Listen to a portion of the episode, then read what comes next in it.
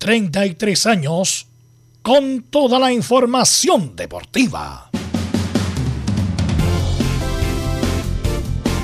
Vivimos el deporte con la pasión de los que saben. Estadio en Portales ya está en el aire con toda la emoción del deporte. Comentarios: Carlos Alberto Bravo, Velus Bravo, Leonardo Mora, Camilo Vicencio, René de la Rosa y Giovanni Castiglione.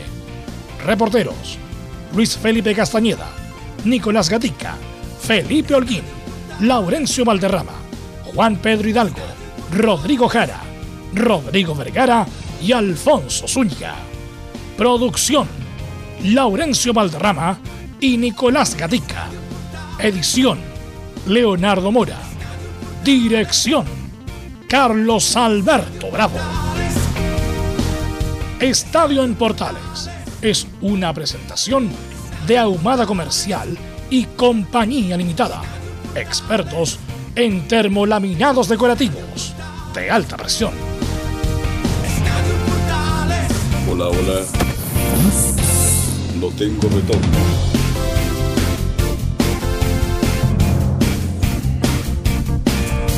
Carlos Alberto, ¿me escuchas? No, no escucha Carlos Alberto. Bueno, damos, eh, damos inicio a esta edición de día lunes ya, 29 de noviembre. ¿ah? Estamos a un mes que se termina el año. eh, de estas fechas tan especiales donde se está definiendo el campeonato. Ayer unos pueden decir que mejor la, colo- la corona ya está ca- casi puesta en la católica después del despilfarro de Colo Colo. Pero lo más dramático se está jugando la parte de abajo. En la parte de abajo donde Curicó, La Serena, Melipilla, Huachipato se están jugando la posibilidad de la permanencia y otros de jugar la promoción. Así que tenemos mucha, mucha información. Lo más probable es que también tengamos un invitado internacional. ¿ah? Así que también vamos a estar muy atentos con eso. Así que saludamos de inmediato a nuestros compañeros. Don Nicolás Gatica, ¿qué cuenta Colo Colo después de la derrota? Buenas tardes a toda la sintonía de en Portales. Claro, en el equipo de Colo Colo está por supuesto triste, pero todavía esperanzado que la última fecha puede pasar de todo. De hecho, el Colo Gil ahí y también Emiliano Amor eh, tienen algunos mensajes a través de Twitter que pues, por lo menos la esperanza es último que se pierde, como se dice. Se van a jugar toda la opción y el plantel va a concentrar desde ya, justamente para el partido del día sábado frente a Deportes Antofagasta. Ok, sí, bueno, eh, vamos a, a conversar de Colo Colo larga. Bien, ahí estaba entonces Nicolás Gatica, ahora sí parece que me ¿Me- dio. me escucha o no? retorno. Saludamos entonces a todos ¿Me los escuchas? integrantes de Estadio en Portales. Carlos. Está por ahí Belén Hernández Carlos. con el informe de Católica. Carlos. Carlos. Sí, muy buenas tardes. Sí, mire, Muy buenas tardes. vamos Belén contigo. Hola, Belén, buenas tardes. Muy buenas tardes, don Carlos Alberto, y a todos los que nos escuchan a esta hora. Sí, vamos a estar revisando lo que dejó el, importante triunfo que consiguió ayer la Universidad Católica, que ahora eh, a la par con los mismos eh, partidos jugados con Colo Colo logró sacarle ventaja por tres puntos. Y vamos a tener las declaraciones de, de Cristian Paulucci, el técnico, y de Alfonso Parot. Esto más en Estadio Portales. Católica con solo empatar ante el conjunto Oricilo es campeón del fútbol chileno. Estará por ahí don Laurencio Valderrama, no a hablar de todo lo que está pasando con las colonias el gran triunfo de ayer de Unión Española. Laurencio, buenas tardes. Muy buenas tardes, don Carlos Alberto, para usted y para todos quienes nos escuchan en Estadio Portales edición central. En esta ocasión tendremos una nutrida información de colonias, porque por un lado está la Unión Española y las reacciones de César Bravo y la polémica de lo que pasó con Víctor Felipe Méndez en la victoria de la Unión 1-0 ante Colo Colo, que dejó al cuadrado sin opciones al título prácticamente al final del campeonato. Eh, también un repasada breve al empate de, de Palestino, que lo mantiene con opciones de clasificar a Copa Sudamericana, empató ante Curicó, y también eh, una entrevista con Joaquín Montesinos, Dios mediante, en el tercer bloque de Estadio Portales por su gran presente en Autax, que pronto estará de aniversario. Temas en Estadio Portales. Sí, pues Auda está próximo a cumplir ya 111 años de vida. Auda Club Esportivo Italiano. Bien, parece que están todos presentados Felipe los Holguín, porque Felipe Holguín. perdí contacto con ustedes. Carlos. Vamos con nuestro No, comentarista Carlos. entonces, don Camilo Marcelo Vicencio Santalice. ¿Cómo le va? Buenas tardes. Muy buenas tardes, Carlos. Espérate, espérate. ¿Me escucha o no, Carlos? No nos escucha, Carlos Alberto. Ese es el problema. Camilo. No, no nos escucha. Así que vamos, saludemos a Felipe Holguín. Saludemos a Felipe Holguín que nos trae todo la- el drama de la U. ¿Qué tal, Velus? Carlos Alberto, gusto en saludarlo a ustedes y a todos los oyentes de Estadio en Portales que nos escuchan a esta hora de la tarde. Claro, la U sigue sin ganar y se complica en la tabla de posiciones aún más. Además tendremos declaraciones de Cristian Romero, Ramona Arias y Marcelo Morales. Esto y mucho más en Estadio en Portales. En Portales. Ahí estaba entonces Felipe Holguín y vamos con los titulares de Nicolás Gatica.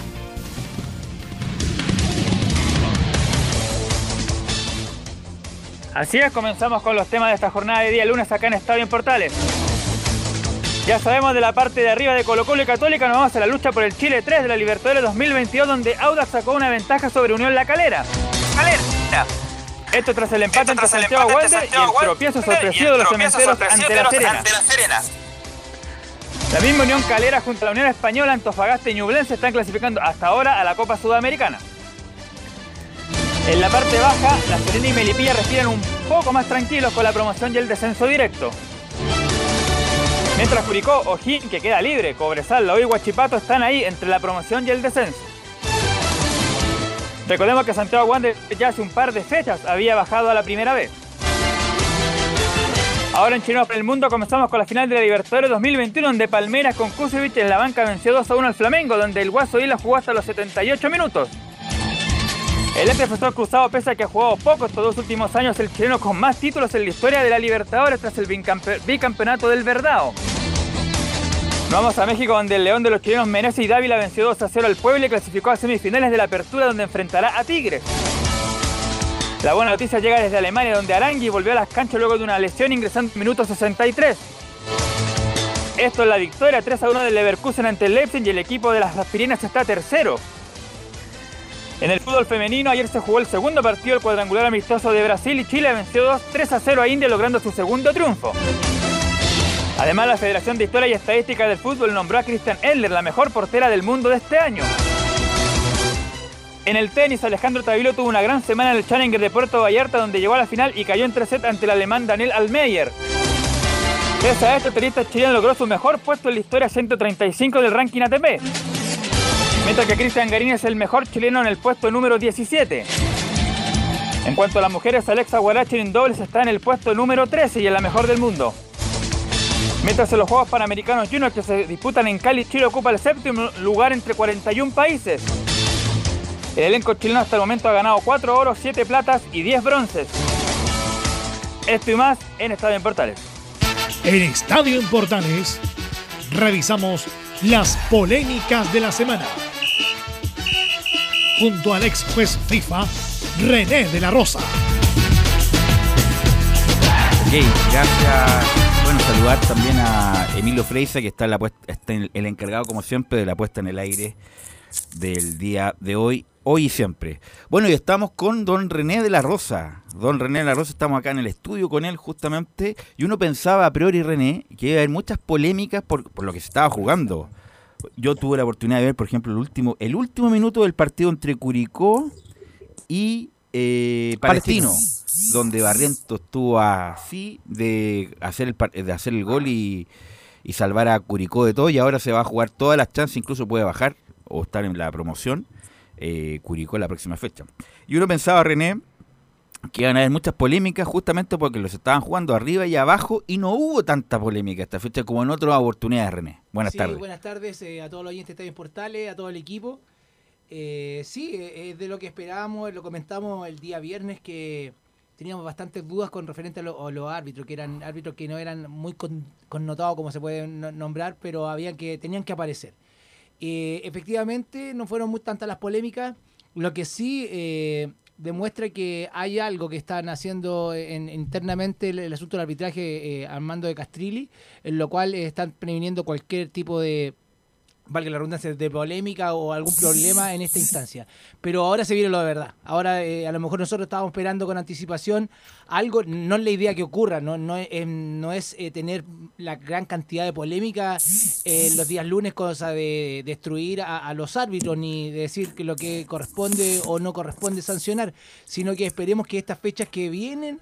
Eh, la última fecha. Y que se bueno, queda la última fecha, el partido de la promoción, que son dos partidos la liguilla que se está jugando de la primera de la primera B y lo más probable es que no haya partido de definición entre Colo Colo y Católica. Yo creo que ya Católica, lo, lo dije yo, ah, lo dije la semana pasada, Católica iba a ser el campeón porque eh, Everton no le hace ni cosquilla en, en Viña. Era bonito, era bonito si había un partido de definición, Ah. pero lamentablemente no va a ser así al parecer. Y, pero ahora sí que viene más eh, lo peligroso, como bien lo mencionaste tú, en la parte baja. Eh, ahí yo quiero ver los árbitros, que lo cual se nos están jugando eh, bastantes cosas, van a estar en juego, valga la redundancia, y esperemos que salga todo como corresponde. Bueno, eh, la polémica entre comillas de- hubo entre el partido en Colo Colo ayer. Colo Colo con una española. Ah, Oye, sí, Chumacero, ¿de dónde sacó? Ulti- penúltima fecha saca ese tremendo golazo todo el año, lesionado, y saca el tremendo... ¿Le escucha Carlos Alberto ya o no? No, no nos escucha. No, A ver si no, tampoco podemos llamar, tampoco. Bueno. Eh, ¿Velus? Sí. Solamente eh, hay que eh, decirle que desmutee su, su canal en el celular. Bueno, eh, eso es ra- en radio en vivo. Oye, eh, solamente eh, marcarte un solo dato con, eh, perdón, con Alejandro Chumacero, que eh, justamente lo que mencionábamos en, en algún anterior reporte de Estadio Portales, de que lo venía trabajando en el tema físico, tuvo dos lesiones consecutivas Chumacero, por eso ni siquiera eh, había sido convocado a la selección de Bolivia, pero justamente en el cuerpo técnico de, de la Unión esperaban que él pudiera rendir como rindió en el Monumental, así que bien por Chumacero y bien también por el Perón Hurtado y, y conversaremos de él cuando eh, el bloque de las crónicas. Pero por eso te digo que es como típico lesión argentina, ¿ah? de los jugadores argentinos que pasaban todo el, todo el año y los últimos tres partidos se ponían las pilas y renovaban Hola, contratos. Y renovaban contratos. Eh, y renovaban contratos. Eh, bueno, los jugadores que, que, bueno, los jugadores que aparecen en la última fecha, los Claro, jugadores que, y- por ejemplo, ponen un clásico. Chumacero venía gol. como gran figura del campeonato. Sí, pero- Independiente de lo que le pasó, las lesiones y toda la explicación que pudo haber, pero un, un jugador que no, no te rindió. Claro. que no fue útil durante el año y bueno al final eh, está, hizo un golazo ayer para el triunfo de la Unión ante Colo Colo. Bueno René, vamos en el partido propiamente tal. ¿Qué te pareció lo Víctor Felipe Méndez, bien expulsado de la segunda amarilla? Segunda amarilla. ¿Y te pareció que lo- se lo fue a gritar? Bueno, hay un ademán gritando y por eso fueron los jugadores de Colo Colo como a, a increparlo en su momento. ¿Está bien, ¿Está bien la sacada la segunda amarilla? No, sí está muy bien. Eh, bueno, destacar primero el arbitraje de, de Piero. De Piero fue. Y que nosotros el día viernes hablamos, yo personalmente hablé que eh, ya tiene bastante experiencia, ya la referente al feeling futbolístico lo, lo ha ido mejorando, pero eso no quiere decir que lo, sabe todo y que va que es uno de los de la estrella, no, no, no. Eh, condu- condujo muy bien el partido, eh, esa jugada fue efectivamente fue una jugada en la cual se puede tomar como como y la tomó así el, el- equipo arbitral que estaba provocando al adversario correctamente segunda amonestación y como ya tenía eh, correctamente la expulsión. Pero el acercado después botellas de agua ahí que estaba eso me parece que ya no debería de venir a excluir totalmente. Yo pensaba que ya estaba todo excluido pero en el fútbol no hay nada escrito así que esperar que no se vuelvan a repetir esas situaciones porque no corresponde Así que bueno, a ver, Carlos Alberto, ¿no escucha o no? No, no, escucha Carlos Alberto. Bueno. Eh, ¿Alguna otra jugada, Camilo? No, en el partido de la Católica había una jugada más polémica de pero que fue un posible penal, pero que finalmente sobre San Pedri, pero que finalmente el árbitro lo desestimó. Yo también creo que no, que no fue penal, fue en el primer yo tiempo. Tuve, tuve la oportunidad de ¿Sí? ver la- el compacto porque no, no, no vi el partido, pero no, tampoco me pareció. Lo que sí, eh, el apoyo de, en el partido de Wander, que también eh, por un penal, también que cobró Hermosilla, que el cual lamentablemente la noticia no, la voy a ver yo, sino que lo va a ver la gente a fines de año cuando se renueve lo que es la lista de FIFA. Lamentablemente este año pierde el, el y lo asume o Francisco Gilaver o, o Cabero en este sentido. Así que ahí se apoyó bastante bien con el VAR. No lo vio, no lo sancionó en primera instancia, pero después se fue a apoyar con el VAR y lo, lo, lo hizo válido. Así que bien por el, por, por Wander, a eso, a eso me refiero, que fue, se cumplió la justicia. Pero con referente a los otros arbitrajes de Felipe, le fueron, como bien lo dice Velus, que no fueron tan polémicos y esperemos que, eh, esperemos, esperemos y tengo toda la fe que en la última fecha y lo que queda del campeonato para definir algunas posiciones, eh, cumplan el objetivo y termino muy bien el, el- año con la finalidad del próximo año de tener otra mentalidad y no está y tener que haya más eh, árbitros para la parte internacional. Así es, bueno, insisto, no hubo mucha polémica, No. porque no hubo nada, pero el partido de la U tampoco, a- El- alguna amarilla. ¿El gol anulado a Cobresal? Eh, Ah, bien alumnado. Sí, Sí, sí, sí, sí. sí, sí. Por, por- por favor, porque mira, una, una de, la- de las cosas que decía Donoso, bueno, es que lo tocan antes, pero yo venía libre atrás, pero obviamente al tocar Gaete a Osvaldo González no lo deja saltar, po. entonces no deja, al no no, lo lo, deja hacer al no lo deja saltar, ocupa un espacio que Donoso no, no hubiera ocupado si es que no le hubieran hecho foul. Por supuesto, eh, bien anulado. eh, destacar también el arbitraje de Garay. De Garay fue allá. eh, un árbitro que el cual lo habían mencionado el día viernes. No tuvo problema, ¿eh? no, No tuvo problema, problema, no, eh, y era un partido difícil. Es un árbitro el Mm. cual eh, eh, fue en un momento la vedette con Enrique Ose y ahora con Castrilli está ratificando. Fue una, eh, como lo dije el día viernes, una, un bonito desafío y lo sacó adelante correctamente y bueno, con la ayuda de todo su equipo. Sí, recordemos que ahora ya no están solo los tres o los cuatro, sino que hay un bar detrás y anduvieron bien en el sentido de sancionar, eh, anular ese gol.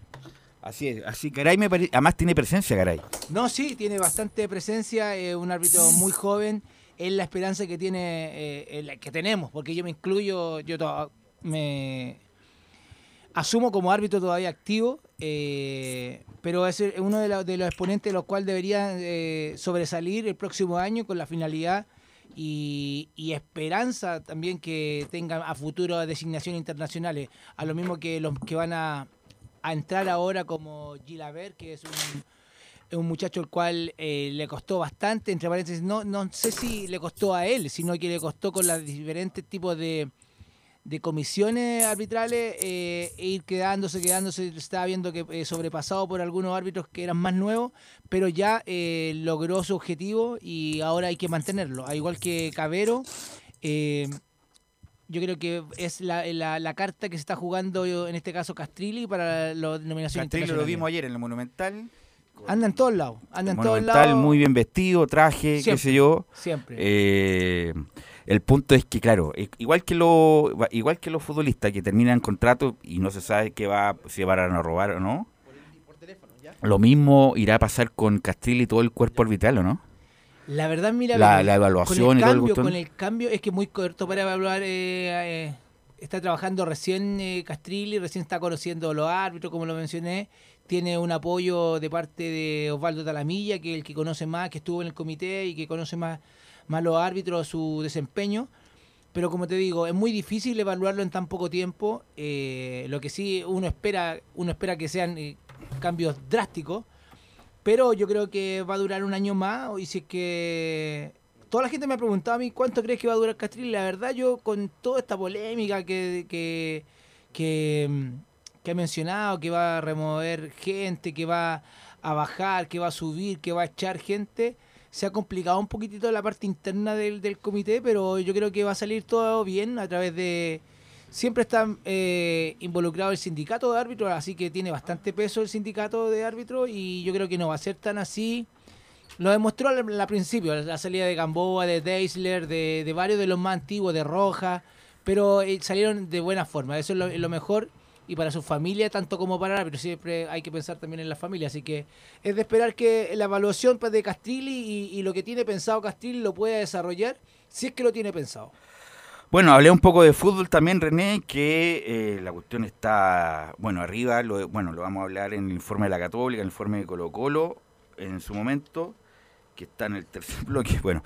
eh, Pero Católica, yo te puedo mencionar algo de, Sí, de por Católica, eh, que yo creo que lo van a hacer mis compañeros, pero fue muy cómodo. Para, yo lo vi que, no sé qué pasó con con el rival, que yo, yo vi que fue muy fácil para la Católica, en el sentido, no, no, no hubo presión. Yo pensaba no que Guachipato le iba a hacer Claro, yo pelea. pensaba que le iba a hacer Mm, pelea, pero no, sí. no se vio. Se, ve, en se nota en el primer gol de San Pedri, el cual mm, como que no pasaba nada. Y lamentablemente de Guachipato yo tengo las mejores... eh, los mejores recuerdos, Guachipato siempre está en la, en la instancia. No, dicen, bueno, en fin, siempre, Guachipato un, equi- un equipo, siempre un equipo serio, infraestructura. Y como, bueno, Guachipato a lo mejor no tiene la repercusión que tiene, por ejemplo, la U, que sería una tragedia si se fuera la primera vez, pero Guachipato también una tragedia. ¿En qué sentido? Que tiene infraestructura. Bueno, lo compraron otros muchachos, Victoriano Cerda entre ellos, han vendido millones de dólares en el último tiempo. eh, este muchacho Soteldo, Sí, sí. 6, 7 millones de dólares le entraron a Guachipato por la venta de este muchacho. Eh, por- ah, ya, por la venta de este muchacho. Ahora sí, Carlos Alberto, ¿me escucha o no? Ahora te escucho. Y ahora sí. Ahora ya está con nosotros Carlos Alberto. Bueno, el punto es Estamos que hablando de Guachipato. el punto es que Guachipato se puede ir a la primera vez. ¿Y quién se hace responsable? Con, con la cantidad de plata que ingresó, la infraestructura sigue intacta, eh, a pesar de que es una sociedad anónima la que administra Guachipato. Pero ¿quién se hace responsable este muchacho victoriano hacer de que el fáctico de la NFP ha hecho tantos movimientos para hacer cambio de calendario y qué cuestiones, no sé qué co- cosa más? Y Guachipato está a puertas, a menos que un milagro, porque se jue- juega con, con Melipilla, que también está problemado, para, mm, para irse la primera vez. Eh, Velus, pero eh, a- a- mira, lamentablemente lo que voy a tocar yo es, algo que la parte negra del fútbol, imagínate, eh, está pasando casi lo mismo, no digo lo mismo, pero casi va para el mismo camino que Deportes Concepción, cuando ya se bajaron, se van perdiendo... Aquí hay plata, sí. Yo creo que no, aquí hay plata. ah, no, aquí hay plata, pero Sí. lo que no hubo eh, con Concepción, con Deportes Concepción, que era uno de los equipos más, más eh, de que llegaba más hincha, y igual que Fernández Vial, obvio. Pero Guachipato es un equipo así como la Universidad de Conce también, eh, así, pero siempre están ahí, están ahí y son de No, pues ya, ya hace cuánto que Guachipato no se iba a la primera, hace mucho, o no ha bajado nunca Mm, Guachipato. Sí ha bajado, pero por lo menos en los últimos Y desde fue la campeón, acuérdese, fue campeón, con campeón. Pellicer. Muchachos, Sí, Laurencio, la última vez que bajó Guachipato, 1992. Ya. 92, 92. ya hace un buen, un Sí, buen tiempo ya. Así que, ¿qué te parece lo de Guachipato, Carlos Alberto? A mí me parece lamentable. Claro que Guachipato de hace 15 años es muy distinto al de ahora. Cuando pertenecía justamente a la CAP, el complejo, yo tengo el gusto de conocer ese complejo, tiene de todo. ¿Lo habrán mantenido, lo habrán mejorado, habrán invertido algún dinero al respecto? En Pues el sí, CAP, Como el es CAP, sociedad sí, anónima, por supuesto, sí. Si plata hay, si Pero el problema no es la plata. Da mucha pena porque Guachipato es una linda institución que siempre trabajó junto a Católica y no sé cuál otro equipo, tal vez Colo Colo, la U en su momento, de la mejor manera las divisiones menores. Han aparecido jugadores extraordinarios, el complejo es maravilloso, pero yo no sé cuál es el camino a seguir de Guachipato en este minuto, qué quieren hacer los inversionistas. En el pasado, Guachipato era una tremenda, gran institución. No creo que los, no lo sea ahora, pero han cambiado muchas cosas. Así que sí, pues por eso digo, son cosas que como que la gente no ve, porque están preocupados, bueno, el, campeonato que perdió Colo Colo, eh, lo de la Católica, el drama de la U, pero también hay historia con Guachipato, en el sentido de que, eh, de que como una institución así está en esta posición. No, tuvimos a dos invitados, dos días seguidos, Sí. eso la- solamente está en Portales, dos días seguidos los jugadores de Guachipato, y nos decían lo mismo, que la, sudamericana que se jugó el primer semestre les pasó la cuenta porque no tenían plantel, después tuvieron muchos lesionados, no tenían nueve y, y les pasó la cuenta a los, a los dos jugadores de Guachipato. Así que eh, así que vamos a mm, pues va a ser una, una gran pérdida, una gran pérdida de eso. Eh, bueno, me imagino que algunos René repetirán, como tuvieron una buena actuación, repetirán eh, designación La- en la, la próxima semana. La verdad, eh, yo creo que sí, van a, pero no todos, no todos, porque yo creo que, eh, como bien lo dices tú, en la última fecha se está jugando muchas cosas importantes. Yo creo que van a, reflejar a los que mejor estuvieron. Es que eso es lo raro, Velus. Eh, me gustaría estar en la cabeza de Castrilli o de su comisión y saber qué es lo que es mejor. ¿Será mejor en la última fecha tirar eh, o repetir a los que tuvieron muy bien en esta fecha, siendo que hay un abanico que viene también con ganas de, de- en esta instancia, pero también se está jugando el pellejo en la situación que si un árbitro sanciona algo mal o hace mal la función en el bar o valga la redundancia hay cualquier cosa externa eh, que él pueda involucrarse el, el árbitro, yo creo que también la va a pensar bastante. Así que yo lo veo bien complejo. Yo creo que si que va de repetir, va a repetir a uno o dos en partidos en los cuales no se jueguen muchas cosas, aunque todos los partidos se están jugando en esta última fecha. Pero yo creo que va a pensar también, como lo estamos pensando nosotros, en las demás definiciones de, de después de esta última fecha. Así que yo creo que está bastante complicado. eh, no solamente él, sino que todo y, está la incertidumbre también de los árbitros que están con la proyección, con la gana de arbitrar la última fecha, pero a veces no se cumplen todos los deseos, así que esperemos que, que lo se desarrolle como corresponde. Ok, ok, así que mira, vamos a ir a la pausa, Emilio, porque tenemos mucha información. Vamos a seguir con René de la Rosa, que hoy día le estamos pagando un bono, ¿ah? Un Bono bono, extra. un bono extra por quedarse acá el día de hoy. Eh, así que vamos a ir a la pausa y volvemos con Colo Colo, la Católica y todo el drama de la U también.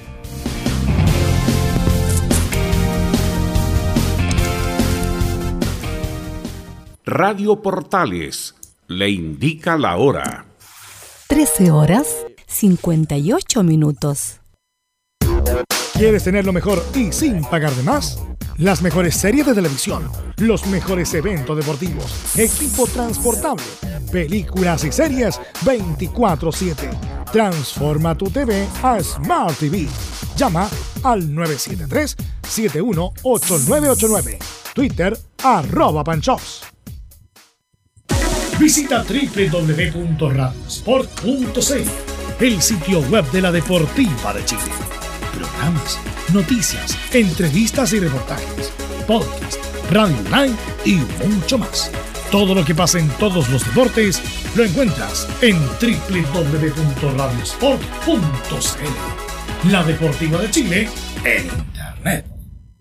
Porque lo bueno puede ser aún mejor. Prepárate a conocer la evolución de la Primera de Chile. Bienvenido a Portales Digital. Ingresa ya a www.radioportales.cl y descubre nuestra señal en vivo en audio y video. Además del tradicional 1180M.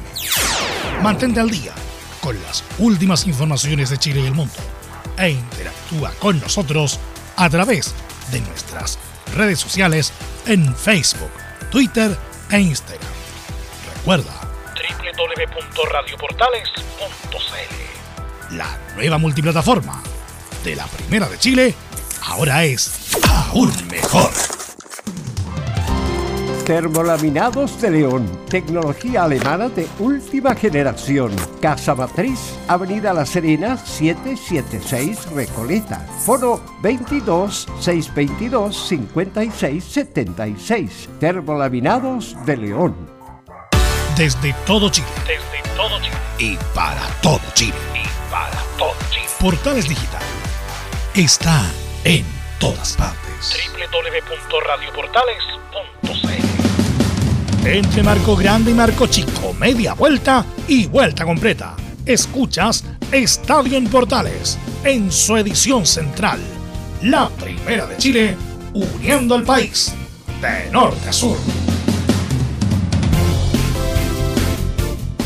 Ya estamos de vuelta, ya estamos de vuelta ya. eh, y vamos con Colo Colo. Vamos con Colo Colo porque eh, independiente de algunas cosas que se digan respecto a que Colo Colo aquí, el único responsable que Colo Colo haya perdido el campeonato y algunos como que mm, son autocomplacientes. En el sentido, bueno, Colo Colo el año pasado estuvo a punto de descender y ahora una buena campaña, haber peleado. Viejo, Colo Colo.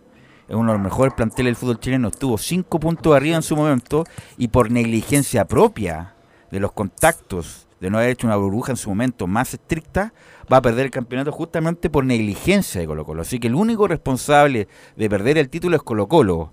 Y Colo Colo, teniendo cinco puntos de ventaja, como lo dijimos acá y lo comentamos ta- acá, no ganar el título para Colo Colo en las condiciones que se dieron es un total y absoluto fracaso. Porque no es Milipilla, no es... Y sin temer ser Milipilla, porque ahora Milipilla No, está bien. no es Calera, no es La Serena, Colo Colo estaba así, al alcance de la mano ser campeones y por negligencia propia, Colo Colo lo más probable es que no sea campeón. ¿Te parece o no, René Camilo, esta versión mía o estoy muy mal yo nuevamente? No, no, es que ese, ese eh, Voz Populi, lo referente a Colo Colo, si bien es cierto, eh, estuvo peleando algo el cual por mantenerse en la categoría, imagínate, mantenerse en la categoría, después de hacer una excelente campaña, que para mí fue una excelente campaña, pero yo creo que es responsabilidad de no, no solamente de una persona, yo creo que eh, El club se manejó mal. se repitió, claro, se Claro. repitió muchas veces, no muchas veces, pero que no se puede repetir. ¿Por Ya, una vez te la doy, ya. Ya, pero porque estamos veces. dos veces, sí. pues A ya. eso voy yo, que la responsabilidad del que no, sabe que eh, los permisos, eh, o también el ego, también, ¿no? Sabe que esta semana, y, y lamentablemente mira lo que ocurre, jugar con juveniles, o cuando no tener, no tener, y eso que le perdonaron también una fecha, correr una fecha que fue uno de los únicos Sí. equipos los cuales otros también vivieron la misma situación y no lo hicieron. Además que estuvo puntero gran parte del campeonato. Entonces ahí si no hubiera estado, si hubiera estado todo el rato en la cu- cuarta y quinta posición, uno hubiera dicho, no, está, es una buena campaña pensando en el año pasado, pero ahora estuvo líder casi todo el campeonato. Y además le ganó Católica, la sacó cinco Sí. puntos y ahí vino el relajo, viejo. El típico relajo del futbolista chileno. Pero bueno, todo eso nos va a contar Nicolás Gatica en lo que pasó ayer en el Monumental Nicolás Gatica.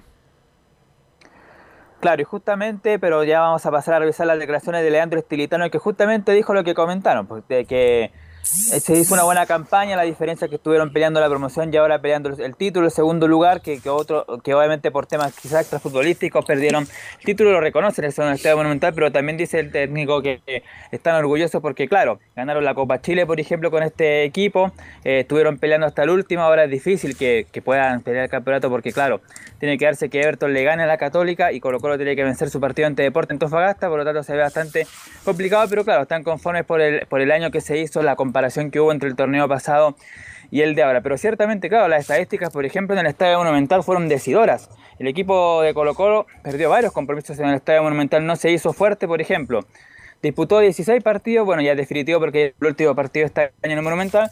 Jugó 16 partidos como local esta temporada, ganaron 9, empataron 2 y cayeron 5. 5 derrotas tuvo el equipo de Colo Colo como local, algo que es bastante complicado. Generalmente se dice siempre que un equipo que quiere ser campeón o pelear arriba, en la mayoría de las veces tratar de la localía, conservar la localía y justo en eso Colo Colo falló varias veces, por ejemplo, Unión Española, Ñublense, Cobresal, O'Higgins y Palestino fueron los equipos que le quitaron puntos a los tres, Audax Italiano y La Calera, que terminaron igualados, le quitaron también dos puntos al equipo de Colo Colo. Y la diferencia de la Católica, por ejemplo, fue al revés. El equipo católico jugó 16 partidos en San Carlos, ganó 14 y apenas empató dos con Colo Colo y Ñublense. O sea, también ahí Colo Colo tuvo esa deuda de, de- de local, perdió muchos puntos también. No, insisto, negligencia de Colo Colo, Colo Colo estaba aceitado, estaba bien, con Católica jugó un buen partido, uno pensaba que con ese arranque Joan Cruz y el, el- el pase que le da al, al muchacho este, Parragués, Javier Parragués, Parragués. ya Colo Colo estaba definido y, y pierde el final. Eh, Insisto, negligencia de Colo Colo, nada más que decir, y eso de conformarse, viejo, verso, Colo, Colo Colo estaba, estaba, estaba aquí a una fecha de ser campeón. Sí, a una fecha. Entonces, con negligencia propia, no me vengan con el cuento que aquí, que allá. enojados con Quintero, yo Claro, creo que y, va a jugar. Copa Libertadores y Colo Colo perfectamente puede haber sido campeón si no es por errores propios y no vengan a hacerse las víctimas, que el Ceremi, que fue muy estricto, que aquí, que allá, que la cuestión. Colo Colo el, el, el principal responsable de esto, Nicolás Gatica.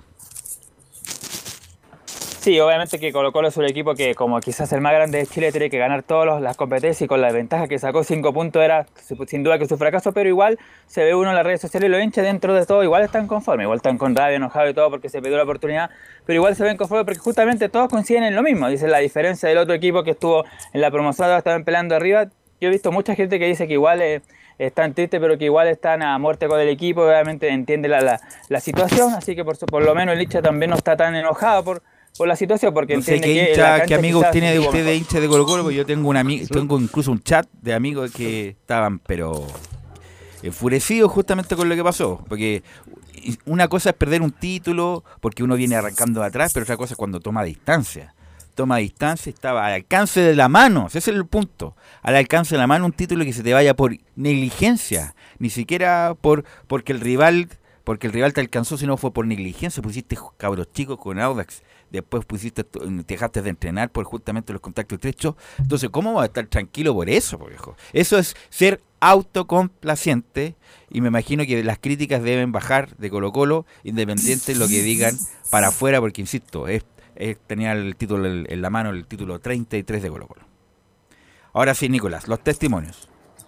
Sí, pasamos a revisar el testimonio porque solamente habló Estilitano, el ayudante técnico de Quintero. Quintero como que también estaba dentro de los que tenían COVID, al igual que Parragués, al igual que Gabriel Costa. Y de hecho ninguno de ellos, ni Quintero, ni Costa, ni Parragués tampoco van a estar presentes en el partido frente a Antofagasta el sábado. Así que Colo prácticamente, si no pasa nada extraño esta semana, claro, va a repetir el mismo equipo que jugó frente al equipo de Unión Española. Así que no, no tendrá muchas novedades en ese tema. Así que Costa ya no juega por esta temporada, lo mismo que Parragués, así que hay que hacerse esa idea. Ahora sí escuchamos, por supuesto, a Estilitaro, que también estará a cargo del plantel esta semana. Escuchamos la primera, la 1, sobre el partido. Dice, lamentablemente no estamos pudiendo encontrar los circuitos y las maneras de juego. Bueno, lamentablemente no estamos pudiendo encontrar los circuitos y las maneras de juego que, que teníamos anteriormente. Creemos que creemos, no, estamos seguros que hubo un torneo hasta el partido con Católica y después del partido de Católica para acá eh, se nos hizo complicado en, varios partidos encontrar eh, ese funcionamiento a raíz y en virtud de no poder entrenar de manera normal. Eh, eso lleva a que a entrenar en, a que los, jugadores han entrenado muchos en su en sus casas muchos días, no han puesto a muchos jugadores en contacto estrecho y, y eso difi- dificulta el, entrenamiento con pelota del día a día. Y eso lamentablemente lo, lo vimos reflejado y lo vimos en algunos partidos anteriores y en el partido de hoy que, que hemos tenido alguna que otra llegada, pero no hemos, no hemos sido claros como fuimos otros partidos eh, cuando hemos podido entrenar de manera normal, mucho, todos los días normal. Claro, ahí Ben reconoce justamente Estilitaro que hasta el partido con la Católica fue un Colo-Colo y después de ahí fue otro totalmente distinto por todas las situaciones que ya se vieron lo extra eh, futbolístico. Y ahora, claro, ahora recién que ya prácticamente se perdió el campeonato, recién esta semana Colo-Colo va a concentrar en una burbuja, ahora que ya quizás algunos decían, tarde, ¿por sí. qué no lo hicieron antes? Claro, sí. Tiene que haber sido para no- estas ¿Cómo últimas nos aguantaron tres semanas? Claro, ¿cómo nos para el último aguantaban tres mes, semanas? el último, crucial? el último mes Colo Colo debe haber sido una burbuja se estaban jugando el campeonato, viejo. No sabes lo importante que es ser campeón, eh, van además como Chile 1 a la Copa Libertadores. O sea, hay muchas cosas en juego que desafortunadamente en Colo Colo eh, fueron negligentes con eso. La segunda de Estilitano, ahora se le pregunta derechamente al ayudante si tienen algún mea culpa, alguna situación que hacen ellos, por qué se dio esto, y dice la número dos Tilitano que cuál es el mea culpa del cuerpo técnico por los casos de COVID. el análisis y el mea culpa lo, lo- lo haremos y lo hacemos puertas adentro. Eh, lo que sí queda muy claro que en, en situaciones iguales las, las resoluciones no fueron las mismas. Eh, muy claro eso. Y, y bueno, en el caso particular de- del partido de hoy, eh, quedó, queda muy claro que no hubo contactos estrechos eh, referido a eso. Eh, eso, bueno, ustedes quizás las- no saben, pero eso llevó a que se arme eh, un movimiento extraño para entrenar, que ayer no, no hayamos podido entrenar, y bueno, eso lamentablemente lleva a situaciones que, que, que, van sacando quizás de, a los jugadores, a, todo el, ámbito de, de- lo que tenemos que hacer foco, que es entrenar y jugar.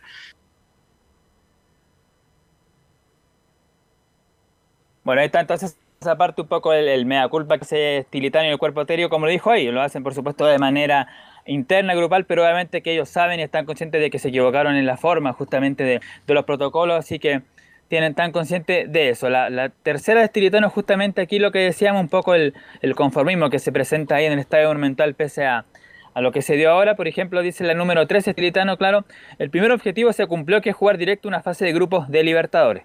Lo que estamos muy conformes es que el primer objetivo que teníamos como, como grupo y como plantel se cumplió, que es entrar, eh, que Colo Colo juegue nuevamente directo una fase de grupo.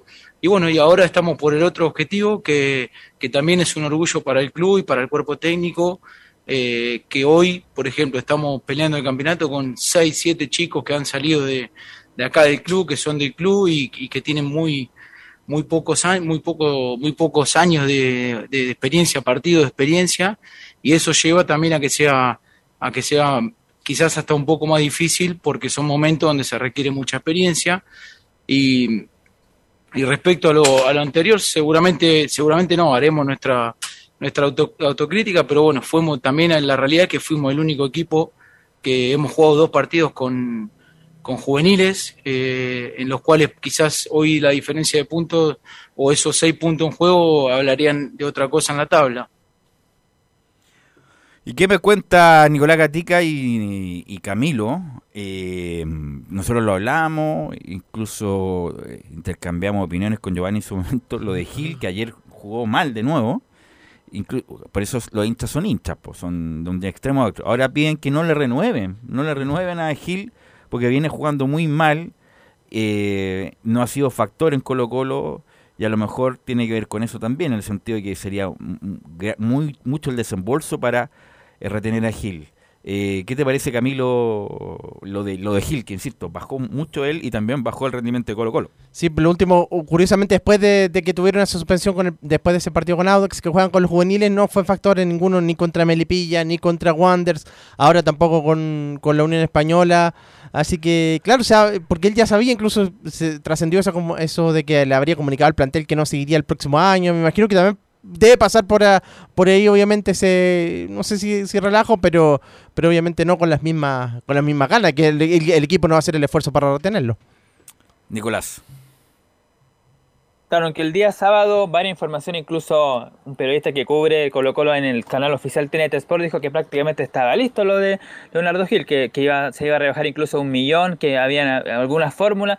Así que según algunas decisiones de prensa dice que el Colo Gil seguiría, pero hay que esperar, porque esperar justamente cuando termine el campeonato y hay que ver si el Colo Gil, si Emiliano Amor, si Pablo Solari renuevan. De hecho, en Pablo Solari todavía la gente de Talleres sigue insistiendo de que Solari va a volver a Argentina, sigue insistiendo que, que va a volver, lo dicen, lo han dicho de todas formas, aquí dicen que no, que va a seguir en Colo Colo, pero en Talleres dicen que no, que va a volver Solari, así que también Y eso además, otra cosa, y Nicolás, perdieron con un rival que era el uno de los un rival que tiene buenos jugadores, por supuesto, Unión Española tiene buenos jugadores, pero un equipo irregular, po.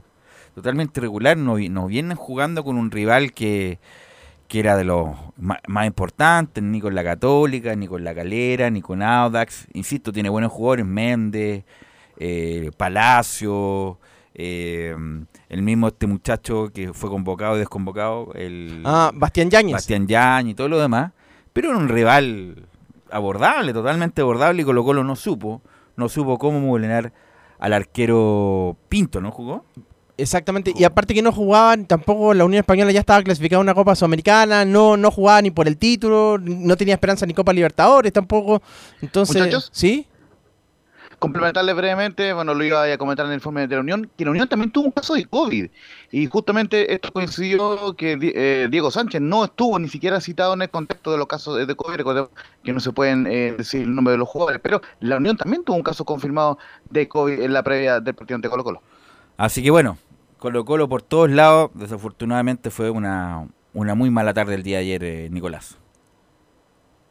Sí, lamentable entonces para los hinchas de Colo Colo y para el plantel que le sacó con su momento 5 puntos a la Católica, pero bueno, ya lo hemos hablado por errores justamente extrafutbolísticos, ahí Colo Colo hipotecó la gran opción de ganar el título. Así que como decíamos, ahora ya concentrado a partir de, mañana, porque obviamente el día tuvo libre el plantel, ya de forma exclusivamente para el partido frente a Antofagasta, ya dijimos no va a estar ni Costa, ni Parraguín, ni tampoco el técnico Gustavo Quinteros, y lo último decir que el equipo de Deporte Antofagasta, al contrario de otras eh, instituciones cuando Colo Colo iba de visita dice que sí le van a vender entradas a la gente de Colo Colo, así que seguramente el día sábado va a haber mucho más hinchas de Colo Colo que del propio Antofagasta alentando ahí en ese último partido que esperan, esperan CD nomás que gane y que ojalá Everton le quite punto a la Católica.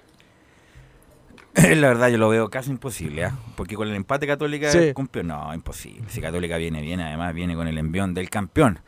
Eh, y con esto Colo Colo inmediatamente vacaciones, por Nicolás Gatica. El lunes quedan de vacaciones, el, el domingo ya. Claro, pues se juega el partido frente a Antofagasta y el domingo ahí todos quedan libres de acción y ahí por supuesto los dirigentes tendrán que negociar con los jugadores que terminan contrato y ver qué posibilidades también de refuerzos pueden llegar para la próxima temporada porque hay que pelear, recordemos ahora, la fase de grupo de la Libertadores. Así que, bueno, lamentable para el pueblo colocolino que está, se había hecho mucha ilusión durante este campeonato, que estuvieron tan cerca de ganarlo, insisto. Es fútbol. En ese momento Everton despierta, eh, y ser. Cueva no se le va el penal, eh, empieza a atajar Tornacholi, eh, qué sé yo, Echeverría se acuerda que es de central y, y defiende como los dioses, eh, Cerato se acuerda que corría y ahora corre, eh, pero es muy difícil, René, que por ejemplo Everton le vaya a quitar un puntito a la Católica. ¿eh? Lamentablemente sí, es muy difícil. eh, estamos viendo que Católica viene, pero con todo. Con el envión del con campeón. el envión del campeón. Claro. Y en la última fecha lo he demostrado. Y lo, lo que te mencionaba yo, yo vi, tuve la oportunidad. Ahora estamos viendo el compacto de con Guachipato, pero mira, mira que libre, mira cómo, cómo entra, como que jugando desganado. A eso voy. Gracias Nicolás Gatica. Mañana, bueno, todas las semanas tendremos informes de Colo Colo a ver cómo se prepara para el partido con Antofagasta, para por lo menos la ilusión el último que se pierde, pero insisto, yo creo que Católica ya es campeón del fútbol chileno, es tetracampeón del fútbol chileno. Gracias Nicolás. Buenas tardes. Y vamos con Belén, po, con Belén Hernández para que nos cueste toda la fiesta de la Católica. Fueron, pudo, bueno, Camilo también estuvo en el, el- ayer en el partido, fueron dos, pero perfectamente pudo haber sido cuatro, pudo haber sido cinco. Y de eso se salvó Belén Hernández Guachipato. Sí, muy buenas tardes, Velus, y a todos los que nos escuchan hasta ahora. Claro, como bien lo decías, eh, la Universidad Católica se generó bastantes ocasiones de gol en el primer tiempo incluso. Eh, se pudieron haber ido con al descanso con más de, dos goles con los que, que se fueron y que finalmente cerraron el, encuentro. Eh, a diferencia de, Colo Colo, hoy día la Universidad Católica no tuvo día libre, eh, tuvieron eh, trabajo eh, regenerativo y los que no jugaron ayer y que fueron citados, bueno, los que tampoco, los que no fueron citados eh, también eh, tuvieron entrenamiento normal. Y eh, de eso ya se están preparando para, para la final, eh, para la gran final, que es la opción que tienen, bueno, el, el equipo el que tiene la mayor opción para, para poder salir campeón y obtener ese el objetivo que han hablado tanto que se ha hablado tanto que es el tetracampeonato. La Universidad Católica, bueno, recordar que quedó con, con 65 puntos eh, luego de este, de este triunfo importante que tuvo ante, ante Huachipato, que fueron, bueno, dos tantos, eh, el primero de Diego Valencia, que que consiguió con este gol eh, 14 tantos y se ubica en el, en el quinto puesto de, de los goleadores del campeonato nacional. Y Fernando Sampedri, ya que el goleador del campeonato y de la Universidad Católica con 23 tantos, eh, y puso el, el 2 a 0 el 2 a 0 final de, de este encuentro que, que fue bueno ustedes también lo mencionaron eh, la Universidad Católica fue mucho más que que Huachipato De aquí le quiero preguntar, al, disculpa Belén, al, al comentarista. Al comentarista don Camilo Vicencio, ¿qué te pareció el partido en general? Bien, la, la Católica de desde el primer momento ya lo salió a atacar, aprovechó mucho por el sector izquierdo con Clemente Clemente Montes, que bueno, encarador, le falta así al momento de finalizar la jugada, eso tiene que, que trabajarlo, pero, pero aprovechó bastante, por lo menos tres, tres ocasiones, bien con, con Diego Valencia, con, con San Pedri también intentando, y claro, ese primer tiempo Huachipato solo tuvo una, una ocasión que la, la tapa finalmente Sebastián Pérez, pero, pero nada en ese primer tiempo, la Católica al margen de los dos goles tuvo por lo menos tres, tres ocasiones más y el segundo tiempo también pudo eh, la Católica pudo haber eh, eh, aumentado el, el marcador, así que justo ganador. Camilo, eh, Camilo, eh, pero se nota un equipo el cual está jugando relajado, ¿no? No se ve presionado. Sí. Suelto, eh, está y jugando eso- suelto. Y eso, al soltarse, creo que juega mejor y eso es lo que eh, engaña, no, no engaña así la parte deportiva al rival. Y imagínate los dos goles que se ven acá, se ven súper libres, relajados, Sí. San Pedro pala, pala, lo mueve un poquitito, pum, patea, gol. Pero eso es lo que eh, estar con la tranquilidad, no con la presión que estamos hablando. Claro, con una, con, una, con una presión buena, con una presión Claro, sana. claro, claro, Pero se sabe lo que juega y sabe que le va a ganar el rival, que eso es lo mejor de los equipos, que independiente de lo que haga, nosotros le vamos a ganar. Imagínate la, la mentalidad que tienen hoy, hoy, hoy, eh, los jugadores que ya queda una fecha y si empatan, Campeones. son campeones. Campeones. Ahora, mi- eh, Belén, ¿qué hacía Miguelito en San Carlos de Apoquindo? Es hincha de la Católica Miguelito, ¿no? Sí, eh, Hans, si no me equivoco que se llama, eh, eh, va generalmente a, a los partidos de, de la Universidad Católica va como invitado. Él es invitado de honor que tiene, que tiene cruzados porque también lo, lo utilizan bastante para, para interactuar con, con los hinchas. eh, también le hacen video, el tema de, de la prensa de la Universidad ¿Sabes por qué, Católica. Belén? Porque ayer en la, vi el término del partido y abrazaban a un niñito y después, claro, enfocan de pre- un, un pre- primera, un close-up y era Miguelito. A lo mejor era el caballero cruzado. ¿no? Claro, era Miguelito, era Miguelito el que estaba abrazando a Paulucci y después abrazó a Mario Sala.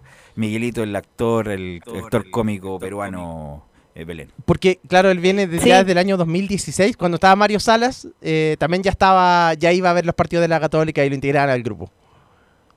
Sí, ayer, eh, y bueno, yo también pude estar en, en el partido de ayer y, y cuando ingresaron los niños, los hijos de los jugadores a la cancha cuando ya terminó el partido, eh, se vio a Clemente Montes con un como, eh, como un niño en, en brazos y todo el, el público se empezó a reír y claro, era él que estaba en brazos de, de Clemente Montes y le gritaban una especie de, bueno, para, para reírse de de, Miguelito, pero, pero muy buena onda el, el hincha cruzado, fiel hincha cruzado.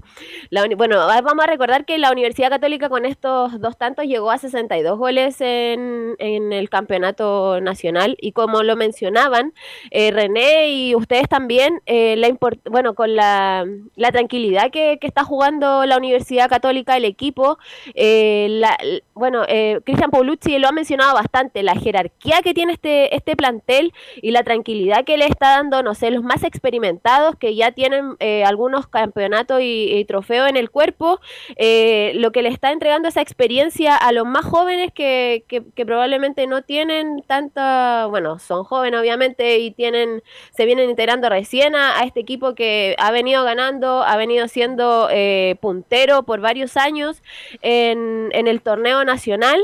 Y respecto a esto, hoy día eh, Alfonso Parot eh, comentó el tema de, de la experiencia que, que le está aportando eh, ellos y otros jugadores más a, lo- a los más jóvenes. En la 04, Alfonso Parot menciona, en este grupo hay, no hay egos, que eso es muy importante. Eh, Sí, para mí muy importante hacer esa mezcla de, de gente grande con, con gente joven. Nosotros lo hemos llevado muy bien. La gente joven que, que está en, el club eh, son, son profesionales de 100%, eh, muy respetuosos, donde te, escuchan y tratan de, mejorar día a día. Se cuidan, se cuidan mucho, están siempre a disposición. Obviamente hay algunos que, que se lesionan porque son cosas normales que le pasan a, los- a los deportistas. Pero nos tocó un grupo que bien unido en ese sentido, donde todos remamos por el mismo lado, donde no hay egos, que eso yo creo que, que es muy importante, eh, solamente ganas de, de- hacer las cosas bien, ganas de dejar este club lo más alto posible y eso yo creo que esa, esa buena combinación y, el hambre que, que le hemos traspasado a los más chicos de, de querer seguir ganando cosas es lo que nos, nos ha llevado a estar peleando arriba todos estos años. Pero eso hacer las cosas bien ahora, de- después de, porque hay que recordar el primer, la primera parte del campeonato cu- cuando no, cuando sacaron al entrenador a Poyet, fue así que, eh, pero bueno, ahora en los últimos partidos sí tienen a esas ganas de hacer las Y cosas estoy bien. contigo, Camilo. eh, también eh, muchas veces echaron la culpa a. Si lo hubiesen sacado antes, deberían haberlo sacado antes y a lo mejor hubiesen tenido mejores resultados. Y para aprovechar también preguntar a Belén si ya hay rumores de algún un jugador de, de Católica, si bien es cierto todavía no se gana el campeonato. Si hay uno, Fallón Orellana, eh, vuel- eh, vuelve a Católica el primero de enero. Porque, o- o está- Orellana está en el plantel, ¿o no? Está, Ah, sí, ah, paso, pero, sí. pero está- ah, está ya, ganando ah, plata, ya. ¿no? Ahora, parece que está haciendo la pretemporada para estar ya full el... No ha jugado nada Belén Orellana. No, no ha jugado nada. De hecho, eh, se confirmó a- ayer en el parte médico la lesión que tiene Fabián Orellana, que es un desgarro de cuádriceps. Y finalmente también Edson Puch eh, tiene un esguince, así que ambos van a estar, bueno, con Gonzalo Tapia, que también viene eh, recuperándose de una operación que tuvo. Eh, esos tres jugadores son los que van a, va a tener al margen eh, Universidad Católica para ya pelear el, el campeonato frente a Everton. Pero ¿cuál era la pregunta, René? Disculpa. No, si ya hay rumores con- que, de algún jugador. que ya eh, no se vaya, sino que, que sea. Eh, ¿Sabes por qué estaba preguntando la Católica Belén? A ver si usted me lo confirma. Por un ex jugador de Wanderers y que hizo historia en la U y que juega en Argentina. ya. Eugenio Mena. Sí, sí, Eugenio Mena está también, eh, tengo entendido que está en carpeta porque es- están viendo, como lo mencioné en la semana, habían dos jugadores eh, por el lado derecho, o sea, por el lado izquierdo, perdón, eh, que es Bruno Pitón y el jugador de Unión La Calera, Eric Bimber, y a eso se une Eugenio Mena, que serían los tres jugadores que estarían en carpeta para... Para, para reforzar el, el lado izquierdo de, de la Universidad Católica, porque claro, eh, Alfonso Parot y, mm, Cornejo. Y Juan Cornejo terminan contrato este año. Sí, no, Eugenio Mena, 10.000 veces más que los dos nombrados. por- con todo respeto, pero sea así. Y sería un, un golpetazo de No, Católica. es- por eso era mi Mm. pregunta, por la- el- los refuerzos, por lo que se le viene a Católica. Ahora yo creo que hay que pensarlo ahí sentadito, tranquilito. que- Pero bueno, pero Católica tiene que jugar, insisto, yo creo que Católica tiene que jugar el partido con Everton, no obstante el favoritismo que tiene Belén. Sí, claro, y ahora vamos a, bueno, vamos a pasar a escuchar al tiro la- las declaraciones que tuvo Cristian Paulucci post partido. en la 0-1 donde menciona, hicimos un gran partido y era la tarea que teníamos que hacer.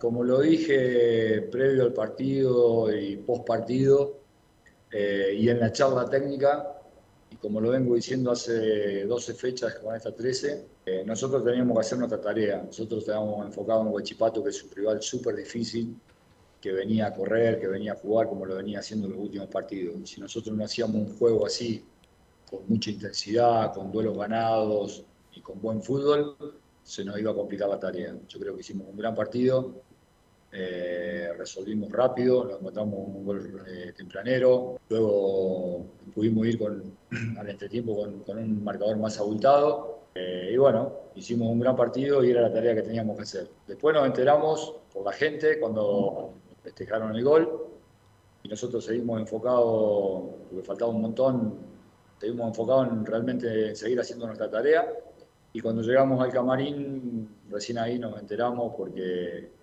abajo del camarín nuestro no hay señal.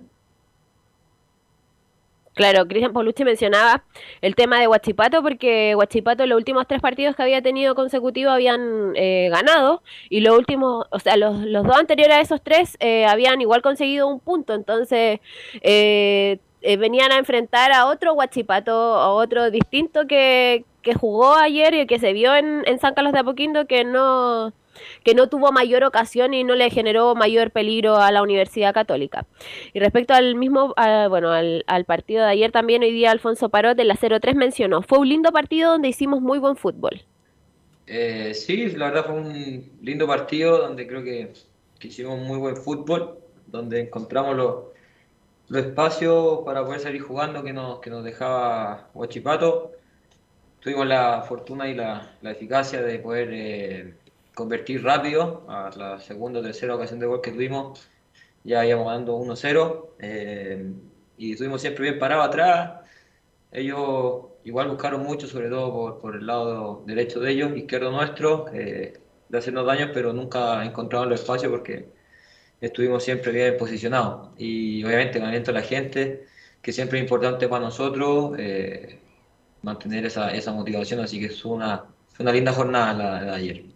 Y ya que lo menciona Alfonso Parota ahí, el trabajo defensivo, Valver Huerta, nuevamente fundamental, bien en el, sector defensivo ahí, creo que fue uno de los mejores de la Católica, y también en la parte ofensiva, eh, se anima mucho a ir eh, en esa zona. Y el otro destacado fue Marcelino Núñez, fundamental para los dos goles de la Católica en los pases con ventaja para San Pedri y para Valencia. ¿Algo más, Belén, para terminar? Sí, o sea, ya para finalizar, eh, una efeméride de la Universidad Católica que hoy, eh, pero en 2019, lograron el bicampeonato con Gustavo Quinteros, cuando eh, ya, bueno, estaba en pleno estallido social y cerraron el torneo a falta de seis fechas. Y la Universidad Católica tenía 13 puntos de diferencia con el segundo que era Colo Colo. Y eso que, que es para sellar que, que la Universidad Católica logró el, el bicampeonato en, en 2019. Así que eso por mi parte. Ok, gracias Belén. Estaremos toda la semana obviamente con la cobertura de la Católica, de Colo Colo, a ver quién será el campeón. Pero un 80, no, ni siquiera en, en los números de la prueba del rechazo, sino más, más, más, más contundente. 95, no, ni siquiera, no, 99. No, 98. 99, Católica, un por ciento que hay partido de definición, ni siquiera que es campeón Colo Colo, sino que partido de definición. Pero bueno, vamos a ir a la pausa, Emilio, y volvemos con la U y con un invitado.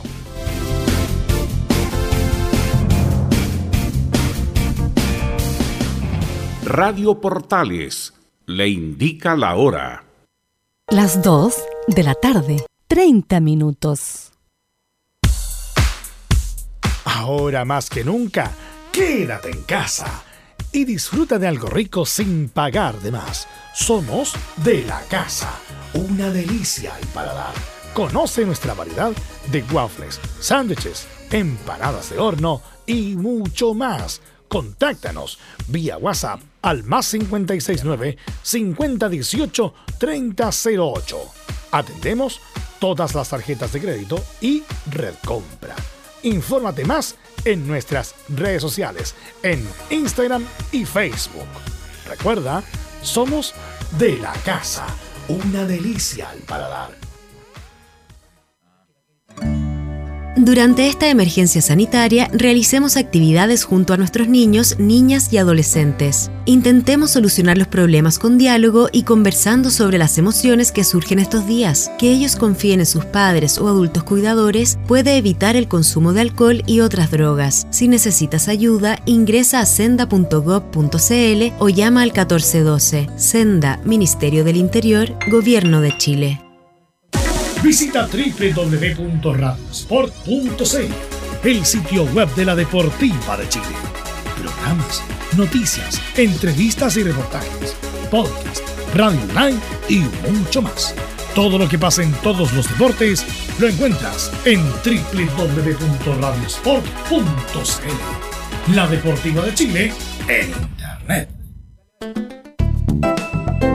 Comercial IAC y Compañía Limitada. La mejor calidad mundial en laminados decorativos. Comercial IAC y Compañía Limitada es Vertec en Chile. San Ignacio 1010, Santa Rosa 1779, Avenida Mata 446 y Portugal 501. Comercial IAC y Compañía Limitada es Vertec en Chile.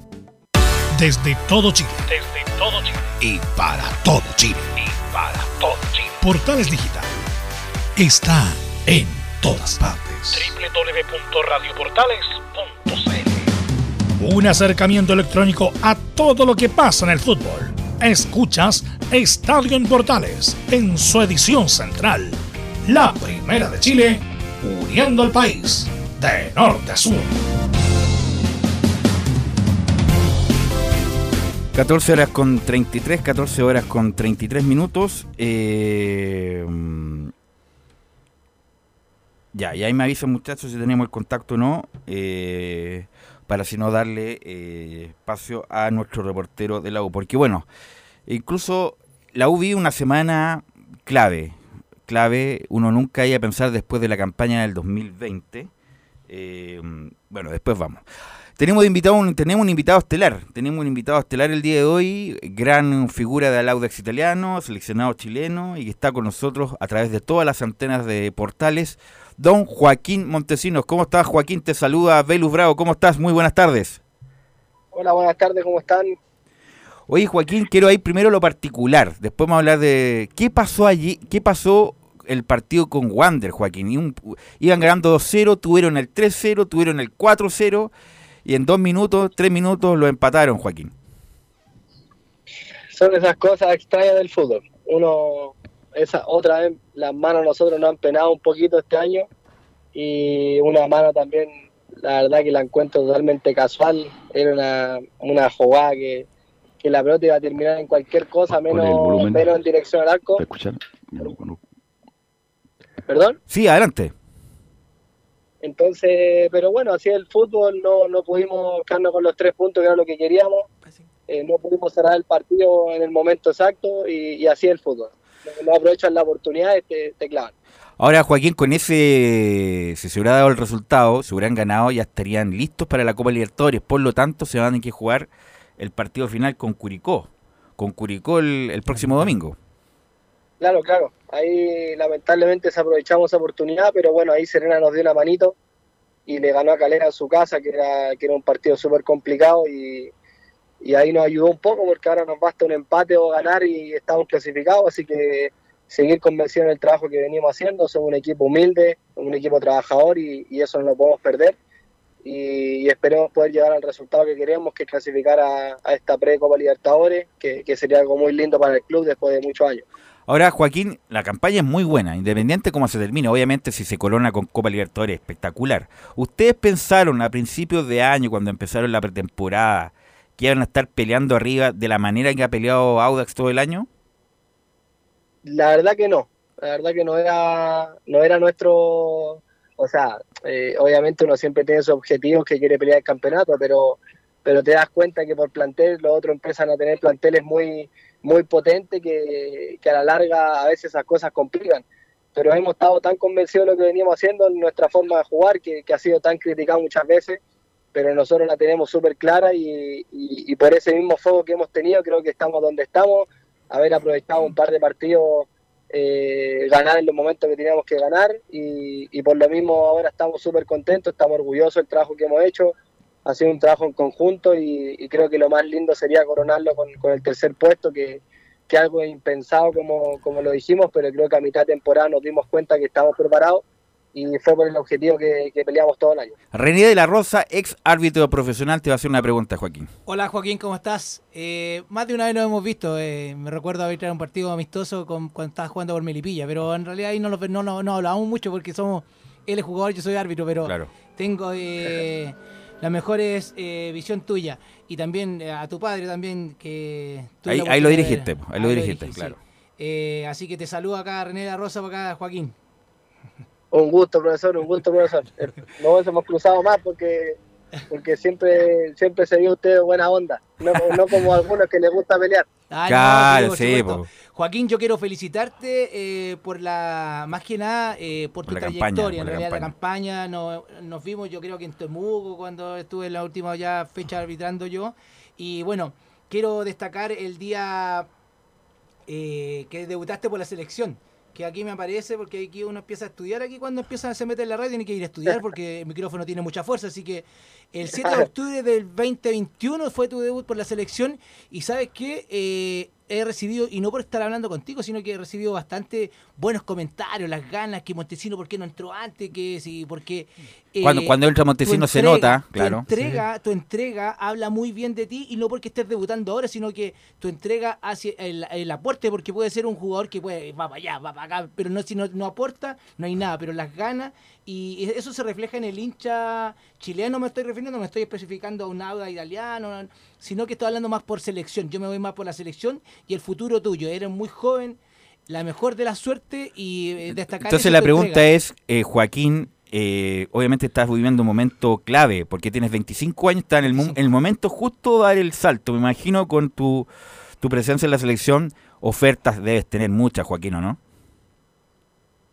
Eh, bueno, primero agradecerle ahí al profe por sus palabras. Eh, trato de entregarme por completo siempre y ser un aporte, no ir a la selección por ir nomás. Eh, uno, uno, yo siempre he sido de tener los objetivos claros y, y siempre he querido sumar donde me toque estar. eh, y estar en la selección es un sueño para mí hecho realidad y no iba a desaprovechar la oportunidad. Por lo mismo no quiero salir más y siempre hay que meterle un poquito más y, es ahí donde mi carrera ha sido así. Siempre me ha tocado eh, eh, lucharla, lucharla abajo y, y creo que eso te hace tener una mentalidad eh, muy positiva, muy ganadora y al final eso contagia a los compañeros, contagia a todo, a todo en general.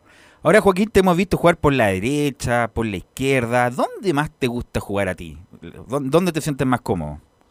Es que creo que hoy en día con, los sistemas de juego, eh, jugar en, el frente de ataque donde me toque más sentir cómodo, porque yo soy un jugador que busca mucho los espacios eh, donde me toque jugar y, estando arriba eh, tengo la posibilidad de poder moverme en distintas direcciones, que es donde al final uno causa problemas. Y mi característica siempre ha sido el juego vertical, el juego de, de ir hacia adelante, por lo mismo no me complica si es por derecha o por izquierda, claramente que por derecha a veces me queda mejor para mi perfil para tirar centro, pero por izquierda me queda mejor el perfil para pegarle al arco, entonces la verdad que no tengo ahí eh, como algo muy específico, sino que donde me toque poder sumar de, de la mejor forma. Antes de ir con nuestro reportero que cubre Audax, Joaquín, para te haga la pregunta respectiva, no me contestaste. Me imagino que tienes oferta, ¿no? Eh, y me imagino que a fin de año ahora, que en la próxima semana va a definir cuál va a ser tu futuro, ¿no? Sí, sí, oferta, oferta eh, deben haber, pero yo la verdad que trato no focalizarme en eso. Yo quiero terminar bien el año. Eh, creo que como club eh, hemos hecho un gran trabajo y, por lo mismo necesito estar con mi cabeza 100% en eso. Por más que al final uno se ilusiona con muchas cosas, muchos llamados, pero al final eh, hay gente trabajando en eso. Yo tengo mi representante, eh, él, él está 100% enfocado en, en lo que va a ser mi futuro y, y cuando termine el campeonato eh, poder tomar la mejor decisión en conjunto y, y seguir mi carrera eh, creciendo, que es lo que más quiero. Laurencio Valderrama, el reportero de Audax, te va a hacer una pregunta. Laurencio. Hola, ¿qué tal, Joaquín? Gusto de saludarte. Eh, buenas tardes, ¿cómo estás? Hola amigo, ¿todo bien tú? Muy bien, muchas gracias. Y bueno, y lógicamente el agradecerte esta entrevista con Estadio Portales. Hemos seguido durante todo el año eh, las colonias, en particular el Audax, italiano y justamente uno de los motivos de la entrevista es que este martes el equipo Audino cumple 111 años de vida institucional. Eh, bueno, ¿cuáles son tus sentimientos a puertas de este nuevo eh, aniversario eh, del auto que además está en un gran momento en el campeonato nacional? Lauda, la verdad que le tengo un cariño súper especial porque fue, un club que me abrió las puertas y, y confió mucho en mí y poder retribuirle eso en cancha, creo que ha sido súper lindo, eh, poder aportar con un granito de arena a la institución, al objetivo. Eh, vamos a celebrar mañana ahí con, con, la gente, así que la verdad que muy contento por mi paso y espero poder eh, cumplir el objetivo para, que, para poder irme tranquilo con, con la satisfacción de que se logró lo que veníamos trabajando y también yo como, como profesional seguir avanzando en mi carrera. Camilo. Sí, buenas tardes Joaquín, Camilo Vicencio por acá. Em, quería preguntarte también respecto a lo de la selección, eso de los entrenamientos, me imagino algo nuevo o algo distinto, con, pensando en que están Alexis Sánchez, eh, también Arturo Vidal y toda la generación dorada. ¿Cómo ha sido eso?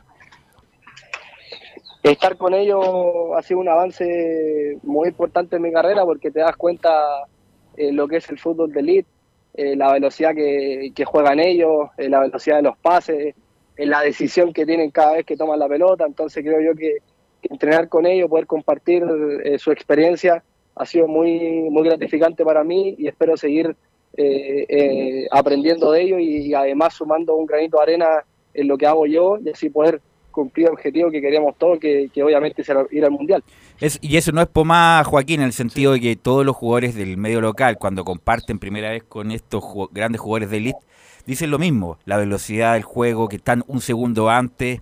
Se, se nota la diferencia, por ejemplo, del campeonato local con estos jugadores que están en estas ligas de elite, Joaquín. Sí, pues se nota, se nota. Eh, imagínate, ellos llevan años jugando en el extranjero, donde el ritmo de entrenamiento es distinto, donde donde todo al final es distinto al fútbol chileno. Eh, nosotros nos toca, nos toca avanzar mucho en ese sentido, eh, sobre todo en la parte inferior, para que, para, que podamos tener más capacidad física, técnica y claro ritmo, pero al final está en la cabeza de uno poder acomodarse lo más rápido posible y estar convencido de que uno puede llegar a, lograr a, estar en la lid. ¿Dónde te esa ha sido mi mentalidad. ¿Dónde te formaste, Joaquín, en el sentido de tener esa... esa... ¿Dónde te hiciste esa, esa potencia, porque es la, potencia que tienes tú, Joaquín, es distinta a los jugadores del fútbol del medio local. ¿Dónde te armaste? ¿Dónde te formaste para tener esa, esa capacidad, esa velocidad, esa potencia? ¿Dónde, dónde, dónde te formaste, Joaquín, para tener esa, esa envergadura? Yo partí eh, en la sub-15, me tocó ahí sufrir ahí una, una cosita mega triste, que, un técnico me dijo que era muy chico, muy flaco y que mi físico no, no, no era apto para el fútbol y ahí tuve que tomar una decisión, me puse a hacer alterofita, eh, me acuerdo que tenía 14 años, y eso me ha ayudado mucho a mi, a mi capacidad física. Creo que ahí está la base de lo que yo soy hoy en día. Claramente que después mucho trabajo de por medio, el mantener el gimnasio, el mantener las pesas, el mantener los trabajos de velocidad, los trabajos de reacción. Y, claramente ahí uno se va acomodando eh, a su cuerpo y, y, te vas dando cuenta que, que, va todo de la mano, una buena alimentación, un buen descanso. Y así fui formando mi físico, con mucho trabajo eh, fuera de lo que hacía yo en los clubes. Y, por lo mismo hoy en día marco esa diferencia, que al final siempre mi objetivo ha sido pensar en la liga, pensar en, las mejores ligas y, claramente que, que, ese, que ese sigue siendo mi objetivo siempre y, sé que teniendo esta mentalidad eh, en algún momento se van a ir dando las cosas como lo está pasando ahora y ahí seguir con los escalones. O sea, esto es avanzar, yo no tengo techo y, pretendo entregarme por completo y pase lo que pase al final de mi carrera, quedarme tranquilo que, lo entregué todo. Joaquín, eh, René nuevamente por acá, pero yo quiero, yo te voy a tocar la parte sensible y la parte que más paternal. Yo creo que todo esto, eh, netamente, eh, y, yo creo que está en la mano de, tu viejo, como le puedo decir yo. Cristian Montesino. Cristian Montesino, que fue un jugador que también se destacaba por la potencia, por todo. gran zurda. Las conversaciones que debe tener con Cristian Montesino, con su padre, yo creo que lo, han hecho, yo creo que a crecer más. Cristian Montesino, el escolentamiento ya le pegaba al arco. por supuesto. Yo creo que lo más importante lo más importante que eh, más que nada que una orientación de una persona externa en el fútbol, un psicólogo, eh, imagínate lo que te mencionaron ahí, que no tenía la altura, tuviste que hacer varias cosas. Yo creo que la parte fundamental, el pilar fundamental es la familia. Yo creo que el mejor ejemplo y como, como estrella yo creo que tiene a tu viejo, así que yo creo que te felicito, yo creo que él te va a poner los, los pies sobre la tierra, van a tomar, yo creo que una la mejor decisión referente a tu futuro, pero yo destaco eh, tu entrega, tu- eh, eres muy joven y espero que eh, la rompa en la selección y siga así por bastante años, ya que llevas tan poco tiempo en el, en el fútbol y me imagino Este año fue, claro. 25 años, así que la mejor de la suerte, me aprovecho también de despedir Sí. de ti y La última, gracias, la última Joaquín, me imagino que tienes contemplado, porque me imagino que va a estar seguro en la nómina este que va a ir a Europa para estos partidos amistosos, ¿no, Joaquín? Uno nunca tiene que asegurarse en el fútbol. Uno siempre tiene que, tiene que pensar en, en entregar lo mejor y que pase lo que tenga que pasar. Obviamente mi objetivo es ir, quiero estar en esa nómina para jugar esos partidos porque es una Jugar, vitrina súper importante, súper importante para mí y sobre todo representar al país. O sea, es algo que yo siempre, siempre he soñado de chico y, y estar ahí es algo maravilloso que, que voy a aprovechar esa oportunidad eh, a Concho y, y pretendo seguir sumando minutos, seguir siendo un aporte porque tenemos partidos muy importantes y claramente que estos partidos te ayudan mucho a que a que uno se pueda soltar mucho más, a que te vean mucho más en la selección, te conozcan mucho más los profes y claramente que estos dos partidos que vienen en la selección van a ser súper importantes también para mi futuro. Pues yo mi idea es irme a jugar a Europa y por lo mismo necesito estos partidos para que me sigan viendo y así poder eh, tomar una buena decisión y, y poder jugar donde yo quiero estar, que, que es el fútbol europeo. Así es, y muchos hinchas de la U están muy preocupados también el domingo, Joaquín, porque están, tienen muchas ganas que le hagan muchos goles a Curico. Así que, bueno. Sí, Joaquín, eh, Laurencio. Justamente le quería preguntar esa última consulta, eh, eh, Joaquín, muchas gracias por, por- por tu contacto. Eh, ¿Cómo es eh, este Curicunillo que se va a jugar en la vía? Eh, tu 3, el cuadro eh, de Curicó requiere salvarse de la promoción y el descenso y usted eh, clasificar a la Copa Libertadores. ¿Cómo ves ese partido ante Curicunillo? Tenemos que jugarlo como una final. O sea, el último partido del año, el último esfuerzo. eh, tenemos un objetivo súper claro que es pelear la Copa Libertadores, estar en esa fase grupal. Entonces creo yo que, que el partido va a ser clave para nosotros en, en el sentido de ganarlo. Eh, vamos con ese objetivo, ganarlo como sea, para poder abrochar esos, esos tres puntos que nos aseguran sí o sí. Y, y si no se puede ganar, tenemos que empatar, aunque- porque al final también el empate también nos sirve. Así que Oye, Joaquín, y la, y la cancha la, trabajo. y la cancha la Pintana le acomoda, ¿no? No, no nos gusta. Ya. Pero, pero bueno, aquí no es por gusto, aquí es por jugar, ¿no? Nos, nos, nos toca jugar en tierra, en pasto, en sintético. Eh, somos, somos 11 contra 11. ¿Y por qué no que- le hay gusta? que Porque es, más chica, es más angosta. ¿Por qué no le gusta? Porque es más chica, Ya. es más chica y la verdad que la cancha la última vez que jugamos con Ñublense no, nos no ha traído mucha suerte, la verdad, ha estado medio complicado, hemos jugado partidos, eh, no, no, no- uno no le echa la culpa a la cancha, pero pero al final no hemos jugado muy buenos partidos en esa cancha. Eh, no sabemos si es porque es muy chica, porque no entrenamos nunca. Mm. Imagínate, sería nuestro segundo, tercer partido del año que jugamos ahí, entonces al final no hay, no hay, no es como sentirnos locales, al final somos como los dos visitas que tenemos que ir a jugar Así el es. partido. Bueno, Joaquín, te quiero agradecer en nombre de Estadio Portales esta nota, como siempre muy simpático, muy agradable y te deseamos lo mejor en lo que viene para tu carrera, ojalá a un buen mercado, a un buen mercado y todo lo mejor también a nivel de selección nacional. Así que te agradezco, Joaquín, esta nota, muy amable. Muchas gracias, un abrazo grande a todos, que estén muy bien. Ahí está Joaquín Montesinos, debe ser de lo mejor, de lo mejor del campeonato chileno y estuvo en las antenas de Portales. Y ahora vamos con el... ¿Quiere volver al drama? Ya. Volvamos al drama. Entonces, si, es, si hablamos de drama, hablamos de la U y nuestro reportero de la U, Felipe Olguín, nos va a contar las novedades de la U. Felipe. ¿Qué tal, Belu? Un gusto en saludarte a ti nuevamente y a todos los oyentes de Estadio en Portales que nos escuchan a esta hora de la tarde. Bien lo decían titulares, eh, habló Cristian Romero tras el partido. En este partido que la U se notó que fue a buscar un empate 0 a 0 del Lucido, sin corazón, sin garra. eh, el equipo no sigue mostrando ninguna variante a lo que hacía antes con Felipe, Valencia. Felipe, no se ¿Mm? trate de garra, disculpa que te interrumpa. Si la Sí. U no, no no le faltó garra y gana, le faltó fútbol, juego. Eh, porque había un varios rendimientos. Osvaldo González jugó muy bien. Hace tiempo que no jugaba bien y Osvaldo González fue lo mejorcito. Casanova también jugó bien. El punto es que no tiene juego en la U y tiene un tiene una René Camilo tiene una un susto de atacar porque se puede exponer para el contragolpe, entonces la U prefiere asegurar el puntito, asegurar el puntito y por e- eso es lo que demostró con, con Cobresal. Si no es falta de ganas, es que como la U en este momento está bloqueado, es, es tanto el nervio, es tanto el miedo, ahora que está de moda el miedo, que la U está bloqueado, René, no sé si viste el partido. Eh, sí, tuve la oportunidad de ver el compacto, pero es lo que reflejó el día en- durante la semana y tuve la oportunidad que lo mencioné, que hablé con Esteban Valencia. La parte psicológica de la U está mal. Está mal, eh, todos dicen que sí, efectivamente está con psicólogos, los jugadores. Está con una psicóloga. mm. Y lamentablemente eso, eh, pero el miedo, no sé si eh, el equipo corto, eh, que todo, como todos, todos defendiendo y sin eh, con, el, con, el, con el afán de atacar. Pero es bastante difícil la situación, yo me pongo eh, así, es de- uno lo ve de afuera, pero en vivo yo creo que ser, debe ser terrible y con mucho miedo. Felipe, ahora sí. Sí, y al respecto, ¿qué les parece si pasamos a revisar una de las declaraciones del relojito Romero donde dice, a mí me gusta mirar el vaso medio lleno?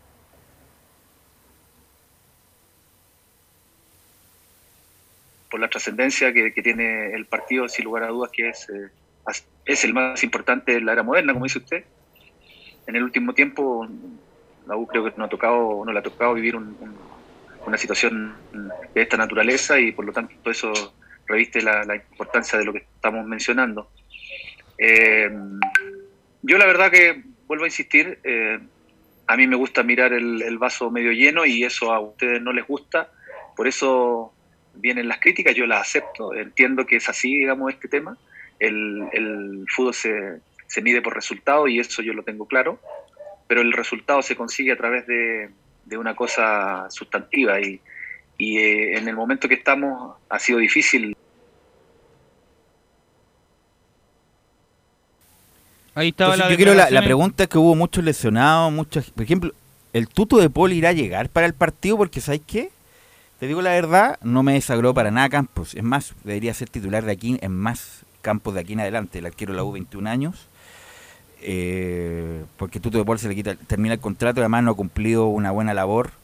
Eh, Tuto de Paul. Entonces te pregunto, Felipe, ¿Tuto de Paul llegará al partido, no? Tiene que hacerse los exámenes hoy día. De hecho, la Universidad de Chile tuvo día libre el día de hoy, pero la lesión es un lumbago. Por eso se tiene que hacer eh, a la espera de que no tenga problemas eh, eh, a las vértebras. Eso es lo que yo pude recopilar al respecto de información sobre esta lesión que tuvo eh, Fernando el Tuto de Paul y que posteriormente hizo el ingreso a Cristóbal Campos, que también hizo un muy buen partido el arquero de la- del cuadro de la Universidad de Voy Chile. a decir algo, independiente que la U, ojalá, insisto, no voy a, no voy a revelar nada que no se sepa. Yo jugué en la U, tengo adhesión en la U, no, no, no, no, no es... un- ¿Acciones? Adhesión. Ay. Adhesión, jugué en la U desde los 10 años hasta los 20, no voy a esconder mi- mis colores, ahora que está de moda decir los colores. Pero si la U llegara a estar en primera A o en primera B, Campos tiene que ser el, el arquero titular de aquí en más. Fernando de Paul, muchas gracias y hay que, hay que buscar un buen segundo. Un buen segundo como lo hizo Católica con el senador Pérez Felipe. Sí, lo otro que también les iba a comentar es eh, que la U sacó un comunicado ahí en sus sitios, en las redes sociales, eh, diciendo, vivimos una de las semanas eh, más importantes en la historia del club. Han sido un semestre difícil, hemos sufrido tanto como ustedes. Hoy más que nunca necesitamos seguir contando con su incondicional, apoyo, mantenernos unidos y luchar juntos para superar el partido de este domingo. No jugaremos la vida y defenderemos a muerte estos colores que nos representan a millones de hinchas. Por ustedes, nuestra familia y por la U. Vamos la U. Mira, una estadística demoledora que nos envía Laurencio Valderrama. La U logró 3 puntos de los últimos 36. Son 12 partidos sin ganar, ni siquiera en los peores momentos, cuando la U principiaba la primera división con la promoción, tenía una, una campaña tan mala. Joaquín Larribey anotó un solo gol en los últimos 9 partidos y la U no ha marcado goles en la era Romero. Así es difícil. Si la U hubiera ganado el partido en Cobresal, ya estaría listo. Eh, si hubiera ganado el partido anterior, ya estaría listo. Aunque tiene varias combinaciones. Si la U gana, se salva, no hay problema. Si Curicó pierde y la U empata, la U se salva. Eh, si Guachipato gana y la U empata, se salva del descenso directo por diferencia de goles, pero va a la promoción. Entonces hay muchas combinaciones que, la, que a la U le pueden servir, pero el punto es que uno puede estar pensando en lo que hagan los demás. El punto ayúdate un poquito tú mismo. Igual, por ejemplo, los adictos, ayúdate un poquito. Y la U no se ha ayudado en nada. Entonces va a ser va a ser eh, de, de- de un drama permanente hasta el día del partido, Felipe. Es que claro, tienen que atacar un poco más también pensando en que el rival tiene que tomar, tomar la confianza, porque si, ven el rival, eh, Calera tampoco viene de la mejor forma, entonces podría perfectamente decir, tomar la iniciativa un poco y, y que conviertas a la Ribey, porque en el partido contra Cobresal tuvo, Tuvo por una, tuvo una, un en el primer cabezazo, tiempo. Tuvo un cabezazo, claro, Felipe. Sí, y también uno que habló también tras eh, el término del partido fue Ramón Arias. Eh, pasemos a escuchar una del uruguayo donde dice, me sentí muy bien y habla del esquema táctico que planteó en la línea 3 el relojito Romero. Eh, bueno, me sentí muy bien. Creo que el factor, no, no hablaba mucho de la altura, no me afectó tanto porque ya había jugado, así que el cuerpo tiene memoria. Y por ese lado no, no lo sufrí. Después con la línea de tres, no, súper acoplado, Rocky, Lucho, güey que le toque, se hizo de buena forma, tratando de dar seguridad de atrás para adelante. Para que bueno, los compañeros de, de arriba traten de tener alguna chance y estar lúcidos y no preocuparse tanto por bajar a defender. Así que, que bien. Ahí estaban las declaraciones de Ramón Arias eh, Velus. Tenemos una más también de eh, Marcelo El Chelo Morales para que la pasemos a revisar brevemente, donde dice lo importante es que pudimos rescatar un punto. Sí, uno se tiene que adaptar a todas las situaciones. Yo encuentro que me adapté bien, no tuvimos un mejor partido, pero lo importante es que, que fuimos sólidos, que, que pudimos rescatar un punto, lo cual me importó al, al último partido. Ahí estaban las declaraciones Velus de los jugadores que pasaban ahí. Ok, mañana vamos a hablar porque obviamente va a ser prioridad eh, la U esta semana, insisto, puede vivir un hecho histórico de irse a la segunda división, la primera vez, y solamente por negligencia propia de Golver, Vargas y también los que están asumiendo ahora. Hay que recordar que Golver y Vargas hicieron este equipo, ¿ah? Heller es responsable de esto también, es responsable, el mayor responsable de esto es Heller, Golver y Vargas. Estos muchachos asumieron en mayo Sí. eh, no tuvieron injerencia en la constitución del equipo. Así que a no olvidar, ¿ah? a no olvidar después que, que la U vive la tragedia de irse a la primera vez. Pero eso lo vamos a eh, comentar en la semana, Felipe. Muchas gracias, muy amable. Muy buenas tardes, muchachos. Vamos, Laurencio, con la Unión Española, que me- me- el informe del árbitro es bien durís, es duro, ¿ah? con Méndez y además duro con el Estadio Monumental, Laurencio.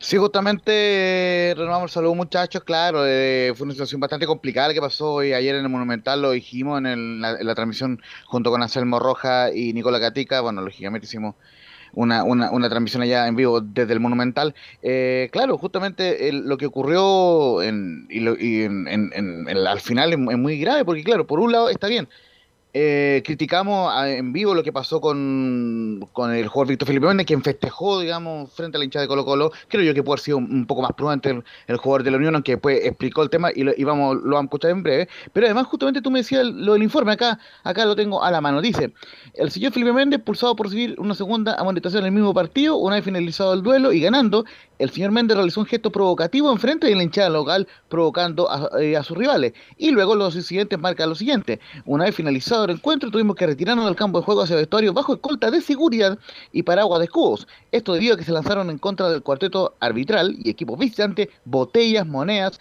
y otros objetos que ponían en riesgo la integridad física. Y yo digo, de suerte, de mucha suerte, porque estábamos muy cerca, no le cayó un botellazo a, algún jugador como lo que pasó con Payet en la Liga Francesa, porque ah, si no, eh, ya queda suspendido de inmediato el Estadio Monumental, así que eh, la PIA lo informa, así que ojo, atención, cuidado con, con Nicola Gatica y con, y con, el, con la gente que sigue a Colo Colo para la semana, lo que va a ser este informe de eh, el, juez Massa. Pero vamos de inmediato con una sola declaración en atención al tiempo. em, la respuesta que dio Víctor Felipe Méndez ante esa situación, donde esboza una disculpa, dice, es lamentable lo que pasó en la transmisión oficial, solo quise festejar el triunfo, pero quiero pedir disculpas. Eh, creo que es lamentable lo que pasó, porque lo único que hice fue festejar el triunfo, que creo que lo merecíamos por el buen partido que hicimos. Y, es lamentable lo que pasó. Quiero pedirle disculpas a la gente de Colo Colo si se, si, se sintió ofendida, porque creo que no, no soy un jugador de esas características, no soy un jugador mala leche. Quizás se lo tomaron de mala manera por la situación que ellos están, pero de verdad lo único que le dije a Piero Massa fue que, que no, no festejé a la gente ni mucho menos, sino que era un festejo interior que, que, como dije anteriormente creo que, que merecíamos el triunfo. Sí, sí, pero fue doble amarilla, pero lo, lo mismo que le dije a Piero, si yo incluso pueden ver las repeticiones de los partidos anteriores, las veces que hemos ganado, siempre trato de, de festejar porque es mi manera de cómo vivo el fútbol. Y, y te vuelvo a, re- a reiterar, creo que lo que hice contra Colo Colo, o- o, perdón, lo que, el festejo que tuve no, no fue a la gente Colo Colo, sino que, como te digo, fue interior. Para cerrar el, tema y el informe de la Unión Española, eh, muchachos, eh, comentar que Unión quedó en quinto lugar con 48 puntos, está clasificado ya de antemano a la Copa Sudamericana. eh, lógicamente tampoco hay que quitar el inobjetable del triunfo de la Unión, ganó bien en el Estadio Monumental y supo corregir los errores que lo llevaron a perder tres partidos ante Colo Colo este año 2021. Y jugará, por supuesto, el- la última fecha en- en- a las 21 horas ante el día sábado 4 de diciembre. Eh, y solamente eh, eh, cocinar que el, el Audax con el, el empate igualmente quedó tercero con 53, es decir, con un triunfo ante Curicó clasifica a la Copa Libertadores, mientras que Palestino con el empate ante Curicó quedó octavo con 41 y solo debe ganar a Ñublense el, el día sábado para el día eh, bien- bien- bien el sábado para clasificar a la Copa Sudamericana. Ok, gracias, Laurencio, muy amable. ¿Algo más, René, Camilo? No, ahora se definen los premios eh, al Balón mejor, de oro. El balón de oro. Ahora, sí. luego se va a saber. Sí, ahora un minuto. Dicen que está entre Lewandowski y Messi. El, lo- el ganador. ¿Cuántas ¿Usted? veces ha ganado Messi? ¿Y qué tiene que ver que haya ganado? Vamos a estar igual que nuestros compañeros. Gracias por la nota, gracias por la nota. Lewandowski, yo le estoy preguntando, ¿Lewandowski o Messi? No, Messi. Messi también por la C. Aunque Lewandowski hizo Sí, 800 mil son- goles. Me ¿ah? está preguntando Messi. Si jugara Lewandowski en la U, no harían más goles en lo que resta de la temporada. Pero bueno, gracias a Emilio por la puesta en el aire. Nosotros nos escuchamos mañana en otra edición de Estadio Importante.